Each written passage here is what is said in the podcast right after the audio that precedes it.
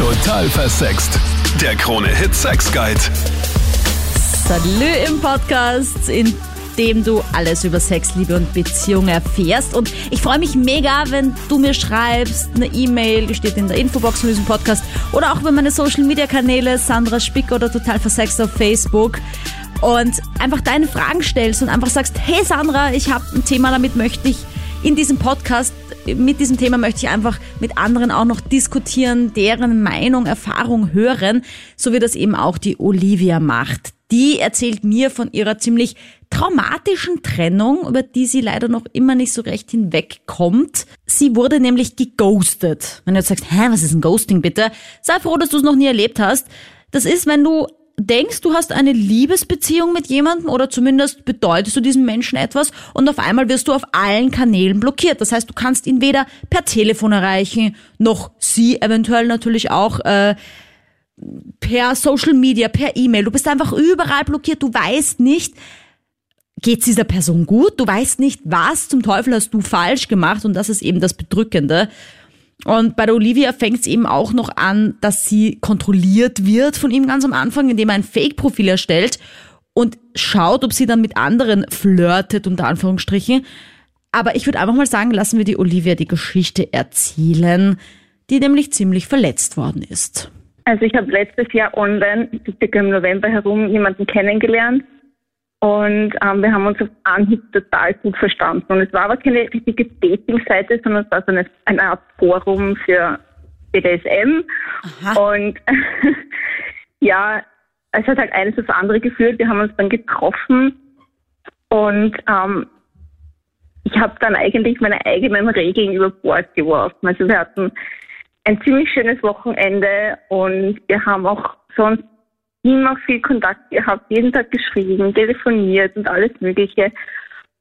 Und ja, es war eigentlich alles ein bisschen verwirrend. Auf jeden Fall, er hat dann einmal mit einem Fake-Profil mich angeschrieben und ich bin zwar nicht wahnsinnig darauf eingegangen, aber ich habe halt geantwortet und ähm, ja, mein Mann und Anführungszeichen hat sich dann einfach nicht mehr gemeldet für einige Wochen.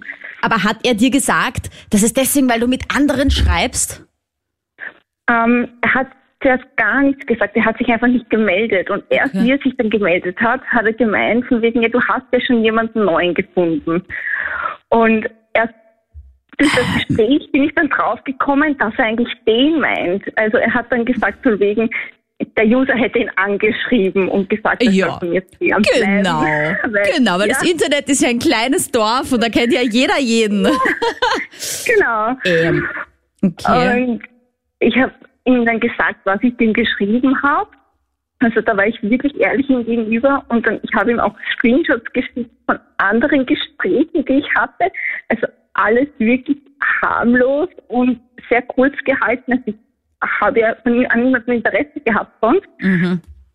Ich wollte mich ja einfach nur mehr über BDSM damals einfach informieren und das mhm. wusste er auch.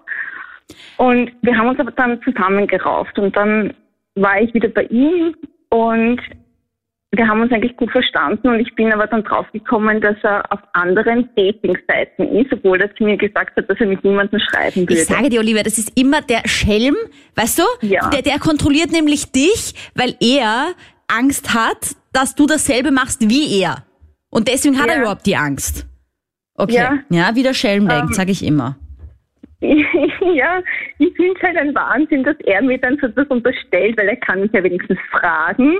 Mhm. Und dass er gleich davon ausgeht, fand ich halt wirklich extrem. Pass auf, ich Olivia, ich würde mal sagen, machen wir ja. mal die Diskussion über dieses Thema Kontrollieren auf Social Media oder wo auch ja. immer auf Dating-Plattformen, weil ich meine, das ist ja, finde ich, schon einmal eine der Oberfrechheiten, die da passiert ja, sind. wenn man sich noch nicht gut kennt, also wenn man noch keine Beziehung hat oder so. Ja, und sich dann beschweren, dass du mit dem anderen schreibst, das muss doch vollkommen okay sein, nachdem ihr ja nicht fix zusammen seid und wart, ja? Ja, eben. Und ich war ja ganz offen gegenüber ihm und mhm. habe ihm auch alles geschrieben und gesagt, was ich mit anderen geschrieben hatte. Und ja. er hat aber von sich aus das geleugnet, dass er mit anderen geschrieben hat. Also das fand ich nicht so ehrlich und ich bin halt gespannt, ob vielleicht andere auch irgendwie schon Erfahrung hatten mit sowas. Weil, ja. ja. Und wie ihr Erfahrungen habt, Nicole, erzähl mal. ich habe meine letzte Fastbeziehung damit leider kaputt gemacht. Ähm, also das war ein Typ, den ich kennengelernt habe und mit dem eigentlich alles ganz cool gelaufen ist. Mhm. Ähm, aber bevor wir fix zusammen waren, habe ich meine beste Freundin gebeten, ob sie ihn auf Social Media anflirten könnte, weil er halt irgendwie immer so ein bisschen rumgetan hat und sich nicht ganz fix binden wollte und ich war dann irgendwie unsicher. Mhm. Und äh, ist draufgekommen und ja, ab dann ist es dann irgendwie bergab gegangen. Aber ist er, wie ist er draufgekommen auf das Ganze? Ich glaube, er hat sie dann auf irgendeinem Foto gesehen, wo eine andere Freundin uns beide markiert hat. Und Okay. wir, ja, das war irgendwie so eine Kurzschlussaktion und wir haben gar kein Fake-Profil gemacht, Okay. sondern sie hat von ihrem normalen geschrieben und er hat mich dann angesprochen und ich habe ihm dann eh gestanden. Ja, und, wie Und- hat er jetzt reagiert? Hat er jetzt geflirtet oder nicht? Ja, schon ein bisschen, Aha. aber nicht am Anfang, sondern er hat gesagt, er hat dann erst angefangen, das zu machen, wie er dann gecheckt hat, dass sie meine beste Freundin ist, weil es ihn halt so angenervt hat, dass ich das jetzt echt mache. Oh, oh Gott. Okay, und dann hat er gesagt, sorry, das ist ihm schon zu viel Drama ganz am Anfang. Voll. Also es ist dann noch kurz weitergegangen, aber es hat dann irgendwie gar nicht mehr gepasst zwischen uns. Richard, du wolltest die Kontrolle quasi umdrehen, indem du ihr Profil dominierst quasi, aber da hat sie nicht so mitgemacht. Das Problem ist das, ich habe dann gesagt, es soll ein Bild reingehen, wo wir zwei drauf sind. Sie und ich. Ja. Und da war sie auch dagegen. Also was soll ich Aha. machen damit? Gut, das ist Geht jetzt schon wieder ein Also bisschen auffälliger. Weil ja, genau, also das. Ich meine, es gibt Leute, die wollen ihren Beziehungsstatus nicht auf Social Media teilen. War bei mir zum Beispiel lange der Fall. Ich habe mich lange verwehrt, weil ich irgendwie, weißt du, als. Expertin und so denkt man aus irgendeinem Grund, es ist besser, man ist Single. Und habe lange auch nichts gepostet über meine Beziehung, die ja schon relativ lange andauert. Ähm, aber zieh sie jetzt nicht irgendwie beruflich. Klingt jetzt zumindest nicht so, als, als wäre das ein beruflicher Grund, dass sie das nicht posten will. Nein, nein, das war nur privater, ja. Also wenn sie mich nicht dabei haben möchte auf einem Bild, hat das auch einen Grund. Ja, und was war dann? Dann hast du hast du es einfach beendet. Ist ja selbstverständlich. Ist das echt so selbstverständlich? Kontrolle im Internet hat aber nicht nur negative Seiten, gell, Nathalie? Ich bin schon lange in einer Beziehung jetzt äh, und hatte davor auch eine vierjährige Beziehung. und Wir hatten oft Kontrollen, weil wir sehr eifersüchtig waren und besitzergreifend ist nicht für jedermann was. Also es ist nicht immer nur negativ. Vor allem, weil ich jetzt einen Ehemann habe, der was relativ viel gelogen hat und mir viel verschwiegen hat. Da schaust du schon mal ins Handy oder so oder guckst mal, wo er ist beispielsweise. Und wir haben dann das so ausgemacht, dass wir uns so eine App runterladen, wo du siehst, wo der andere ist. Und das geht sogar recht gut. Man guckt mal, wenn man unsicher ist, rein. Man guckt nicht rein. Also es war am Anfang furchtbar. Und das lockert sich aber mit der Zeit immer mehr. Also wenn man da vorangeschlagen ist, finde ich jetzt Kontrolle gar nicht so schlecht.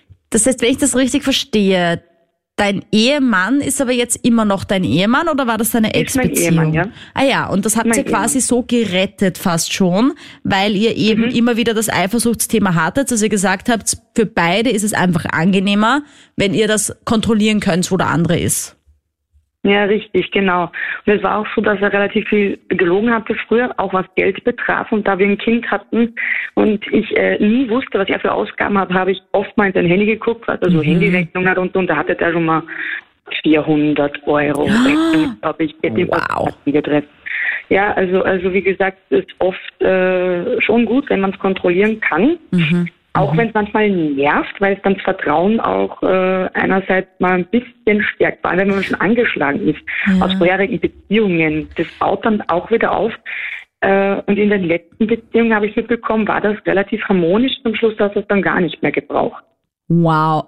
Okay, da bin ich jetzt aber mal gespannt, was Psychotherapeutin Dr. Monika Vogrolli dazu zu sagen hat. Grüß dich, Servus. Hallo. Äh, Interessiert mich sehr, was du dazu sagst, weil ich ja eigentlich positiv überrascht war, dass die Natalie und ihr Mann so eine Lösung gefunden haben für ihr Vertrauensproblem. Ist das psychotherapeutisch gesehen und paartherapeutisch gesehen wirklich eine wertvolle Lösung gewesen oder eine Idee für die beiden?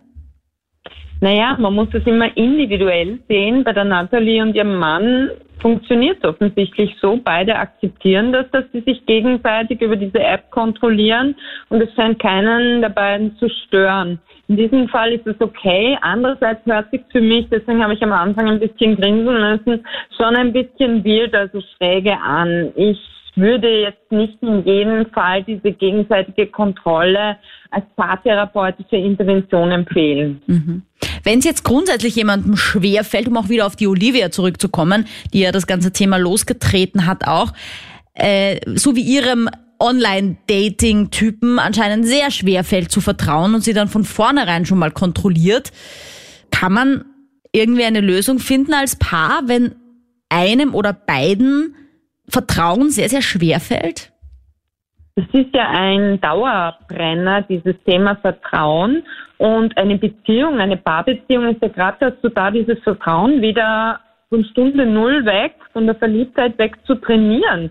Und ich sage jetzt bewusst trainieren, weil Vertrauen ist etwas, was man lernen kann. Wenn man es mal verloren hat, heißt es nicht, dass man den nächsten Partner, nur weil der vorige Partner einen traumatisiert, also seelisch verletzt hat, damit die ganze Zeit nerven muss und den dann die ganze Zeit beschatten und irgendwie äh, ja ausspionieren muss. Das ist eigentlich respektlos.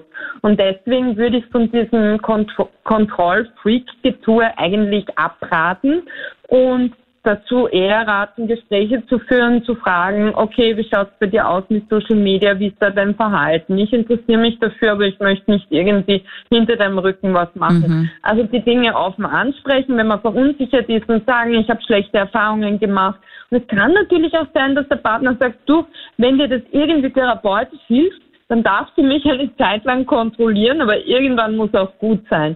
So im mhm. Sinne von, ich habe keine Geheimnisse vor, vor dir, du kannst gern mein Handy anschauen oder wie auch immer. Aber das ist dann wirklich eine therapeutische Intervention in der Partnerschaft, mhm. wo der Partner dann entgegenkommend ist. Aber jetzt sollte man draufkommen, dass der Partner einen kontrolliert und es, man steht vor diesem Fakt. Was hätte man denn besser machen können? Was hätte vielleicht auch die Olivia besser machen können, als sie draufgekommen ist, dass er dieses Profil erstellt hat, um sie zu kontrollieren? Was sagt man, ohne anzuklagen? Wie kann man dann trotzdem, wenn man in einem Diskurs bleiben möchte, im, im Gespräch miteinander bleiben, ohne zu sagen, bist du wahnsinnig? Jetzt kontrollierst du mich da, was glaubst du eigentlich? Ja. Naja, ihn fragen, welches Problem er hat und welche Geschichte dieses Verhalten hat. Ja. Woraus ist dieses Verhalten resultiert? Was ist ihm widerfahren? Was hat er erlebt, dass er jetzt zu so einer Haltung ihr gegenüber kommt und solche Vorannahmen hat? So weit ist es bei dir, Olivia, ja gar nicht gekommen, leider. Salü zum zweiten Mal. Deine Geschichte geht nämlich noch weiter, gell? Genau, leider Gottes. Also ich bin ja auch ein Mensch, der wirklich verständnisvoll ist und ich rede einfach gerne über Sachen. Und wenn er nachher zu mir gekommen wäre und gesagt hätte, hey, wieso hast du mit jemand anderen geschrieben oder ich habe das getestet, also ich wäre jetzt nicht böse gewesen, weil ich weiß von ihm und auch es ist von meiner Seite, wir haben beide Vorgeschichten, wo wir betrogen worden sind, auch belogen worden sind und ähm, ich bin sehr vorsichtig, wenn ich jemanden kennenlerne Mhm. Aber ich bin nicht gleich von Anfang an misstrauisch. Und ähm, ja, also ich kann schon verstehen, dass man vielleicht einmal jemanden kontrolliert, aber ich finde trotzdem, dass das offene Gespräch nachher zu suchen einfach wichtig ist und dass man dann nicht einfach weggeht, vor allem wenn man schon mal Gefühle für jemanden aufbaut oder so. Mhm. Ähm, vielleicht ist dann ein Missverständnis entstanden. Also, also das heißt, ja. du bist dann einfach von ihm beinhart geghostet worden. Ähm, ja, also er hat dann, also zuerst hat es mich ja einfach einmal ein paar Wochen ignoriert. Er hat meine Nachrichten nicht gelesen und sich nicht gemeldet. Und ähm, im Nachhinein war es dann aber so, dass wir dann eh auch gesprochen haben, aber das war von seiner Seite auch total komisch, irgendwie auf kalt und ähm, überhaupt nicht eingehend. Also wir haben am Anfang, äh, habe ich mich sehr geplagt, eigentlich wirklich ein Gespräch mit ihm aufzubauen. Und da habe ich dann ja dann später eben auch gesehen, dass er mit anderen schreibt und da hat er mich dann wirklich blockiert und über längere Zeit einfach ignoriert und blockiert einfach auch überall. Wie lange und hat denn das Ganze gedauert jetzt so von, von der Kennenlernphase bis zum ersten Treffen bis dann eben zu diesem Ghosting? Also das richtige Ghosting war erst dann eigentlich Ende Mai, Anfang Juni diesen Jahres und kennengelernt haben wir uns letztes Jahr im November herum. Also es war doch länger, es war nicht so ein, weißt du, es gibt ja auch Leute, die sagen, ja, jetzt habe ich da einen im Internet kennengelernt, mit dem habe ich dreimal hin und her geschrieben, ich bin mega verliebt, er meldet sich nicht mehr, buhu, so ein Arsch, er ghostet mich. Und ich denke mir, naja, okay, also, aber wenn es Genau, bei dir ja quasi ja. ein Dreivierteljahr war, ja, und ihr habt ja doch öfter gesehen und auch irgendwie, wie du sagst, auch Gefühle aufgebaut, zumindest auf jeden Fall von deiner Seite, Ja, ja, ist das schon ein bisschen feig, finde ich. genau. Das finde ich nämlich auch, weil wir haben uns also über wie Corona war natürlich nicht so viel sehen können, weil er wohnt äh, nicht in Wien und das war ein bisschen schwierig. Aber wir haben uns dann im Mai getroffen. Also ich war bei ihm, ich war meistens dann über übers Wochenende bei ihm, weil ich ja dann natürlich mit Zug nicht so einfach heimfahren kann und ich Mhm. will uns lange nicht sehen. Also dann haben wir uns übers Wochenende gesehen. Mhm. Und ähm, er hat mir seine Liebe gestanden und wollte eine Beziehung mit mir eingehen. Und ich war natürlich total happy. Ja. Und ich meine, ich habe schon irgendwie an die Zukunft gedacht, dass jetzt vielleicht naiv klingt, aber ich habe ich habe auch Gefühle für ihn entwickelt, habe ihm meine Liebe gestanden. Und das Schlimmste war einfach dann am nächsten Tag, als ich nach Hause gefahren bin, kein Wort mehr von seiner Seite. Er hat meine Nachrichten nicht gelesen, er hat nicht geantwortet, er hat mich dann blockiert überall, meine Handynummer blockiert, auf den Social Media Seiten überall blockiert. Und ich weiß nicht wieso. Also Thema Ghosting. Passiert nicht nur den Frauen, gell Alex? Ja, genau. Also ich habe über eine Dating-Plattform eine Frau kennengelernt. Mit der habe ich mich auch schon dann sieben, acht Mal getroffen und bin auch schon näher gekommen. Wir waren schön verabredet, waren immer essen und auch bei mir zu Hause. Ich habe sogar schon ihre Eltern auch kennengelernt. What? Also ganz, ja, Okay. schon ganz arg. Also wir waren eigentlich schon, ich sag, ganz weit. Ich wollte gerade sagen, wenn ich jetzt nicht wüsste, dass es um Ghosting geht, würde ich sagen, hey, klingt nach dem Beginn einer schönen Liebesgeschichte. ähm, Ja, okay. das habe ich mir auch gedacht und ich habe auch die Hoffnung eigentlich gehabt. Mhm. Aber dann kam alles anders und wir haben uns ein Treffen vereinbart in einem Lokal, das war um 17 Uhr an einem Samstag und da kam sie nicht. Und ich habe mir halt gedacht, okay, das ist komisch, ich rufe sie mal an und dann war ich blockiert und auch auf WhatsApp war sie nicht mehr erreichbar, also sie hat mich auch blockiert und dann ist aber so fürs erste Mal auch der Kontakt abgerissen. Also da bin ich dann im Lokal gesessen und habe mir gedacht, okay, ich verstehe die Welt nicht mehr. Verstehe ich. Darf ich nur kurz eine Zwischenfrage einwerfen? Als du ihre Eltern klar. kennengelernt hast, wurdest du da als ihr Freund oder vorgestellt oder war das so, das ist der Alex, ein Bekannter von mir? Nein, nein, wir waren essen, also bei den Eltern, also ich wurde komplett als Freund vorgestellt. Und wir waren dann auch zusammen im Schwimmbad sogar noch mit den Eltern, also eigentlich ganz privat. Okay, okay. Also es war jetzt nicht so ein, dass du das irgendwie falsch interpretiert hast, dass sie dich als Freund vorgestellt hat und dabei hat sie eigentlich gesagt, ja, das ist ein Kollege von mir, der Alex, und der sitzt jetzt da bei uns beim Essen. Okay, okay. Hat, die, sie hat auch ganz bewusst den Eltern eben erzählt, dass ich ihr Freund bin. Und dann ist das abgerissen. Aber da gibt es dann noch eine Geschichte dazu. ja. Ein halbes Jahr später hat sie mich dann angerufen und hat sich dafür entschuldigt. Ich habe mein Handy verloren, tut mir leid. Na, pass auf, es hat sich die Nummer geändert und jetzt habe ich ja die richtige Nummer, aber sie hat jetzt eher einen Freund, also es bringt sich auf gut Deutsch eh nichts mehr und sie Was? wünscht mir ein schönes Leben. Ja, ein Wahnsinn eigentlich. Aber ich meine, auch wenn das alles furchtbar ist, hat's zumindest das Gute, dass du weißt, sie war noch am Leben, ja, und sie hat sich zumindest, wenn auch ein halbes Jahr wahrscheinlich extrem gacki war, trotzdem gemeldet und du hast irgendeine Form von Closure haben können, ja, und damit abschließen können, weil es gibt ja ur viele, die wissen bis heute nicht, ob dieser Mensch in irgendeinen äh, Schacht gefallen ist und sich deswegen einfach nicht mehr meldet oder Ja, was da ist. Also ein, aber ein halbes Jahr lang extrem Ja. Wahnsinn. Und, wenn man, und da sitzt man im Lokal um 17 Uhr und wird auf einmal blockiert, obwohl vor zwei Stunden alles gut war. Also das auch persönlich erlebt, weil ich auch zu dem Treffpunkt auch gefahren bin. Ich hab einen Ex-Freund, mit dem hätte ich mich, nachdem ich einen anderen gehabt habe, wieder vertragen. Äh, das letzte war, dass ich sogar, äh, wie, wie nennt man denn das? Äh, ja, er hat halt auf die Nacht nur Booty Call. Pizza selber hergerichtet Ach so. mit Kerzenlicht. Okay. Also wirklich komplett romantisch. Ja. Ähm, denkt man sich nichts dabei und auf einmal geghostet. Okay, aber er, Komplett. den romantischen Abend hattet ihr schon noch. Den haben wir noch gehabt, genau. Mhm, Also einmal reinstecken geht immer noch quasi. Und dann Ghosting. So in der Art, ja. Ja. Äh, äh, Ich bin aber mittlerweile auch drauf gekommen, warum. oh Gott. Na, wenigstens etwas. Ich glaube ja, das Schlimmste am Ghosting ist, wenn du nicht weißt, was passiert ist. Also, da muss man ja fast, egal wie schier es dann ist, trotzdem dankbar sein. Irgendwo, dass man zumindest den Grund kennt. Aber ich bin gespannt.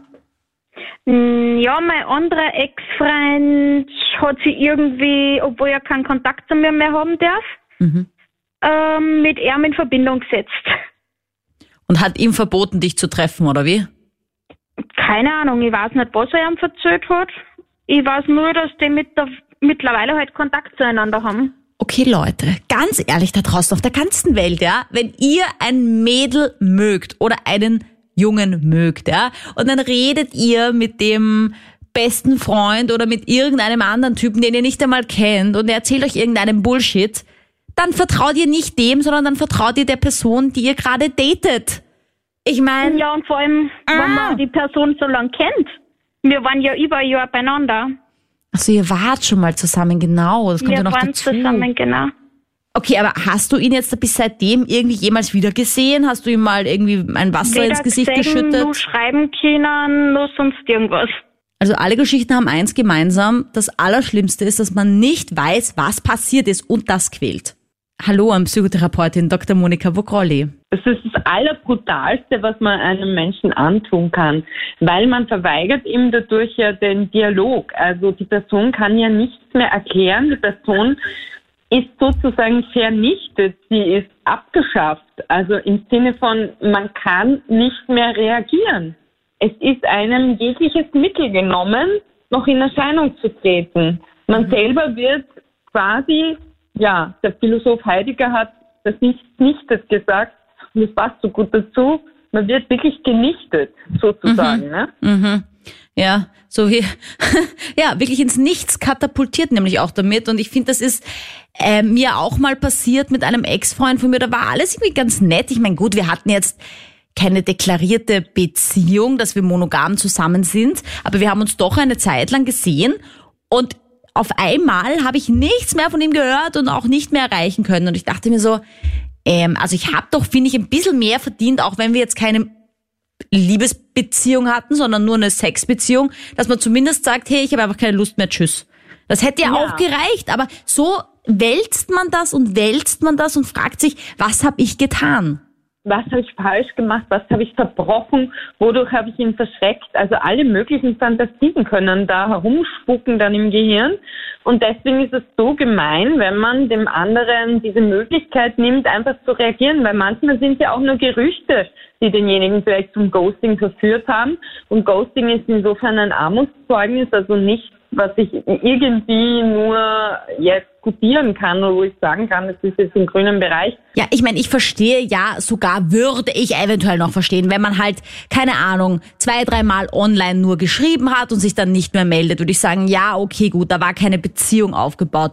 Meinetwegen, ich weiß ja nicht, es gibt ja auch so Fälle, da ist die eine Beziehungspartnerin, der eine Beziehungspartner extrem anstrengend, schon am Anfang der Datingphase und man denkt sich einfach, okay, bevor ich da jetzt mit der Person ewig lang rumdiskutiere, ghost ich sie einfach.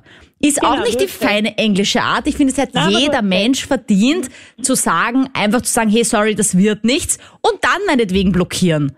Aber nicht Genau. gleich blockieren, oder?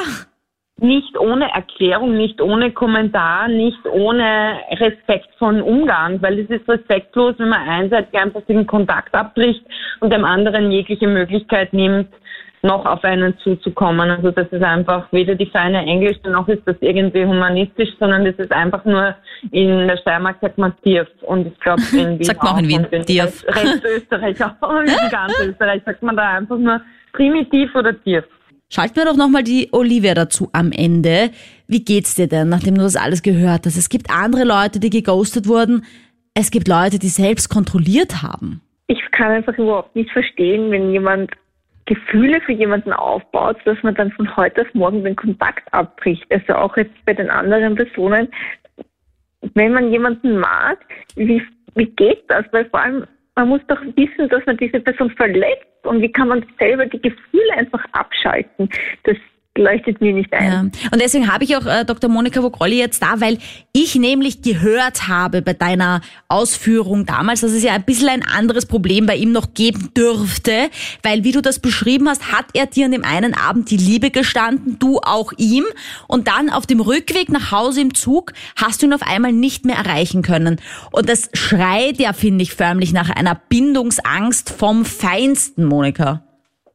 Genau, vor allem wenn so ein Kontrollanspruch da ist und so ein Machtanspruch wie in diesem Fall, dann resultiert es oft aus schlechten Erfahrungen und dadurch entsteht dann natürlich die Bindungs- und Beziehungsangst, weil jede Beziehung, die auf Vertrauen basiert, die ist ja auch sozusagen eine Abhängigkeitsbeziehung, weil man ja sein Vertrauen jemand schenkt und wenn der sich fehlverhält, kann es sein, dass man verletzt wird.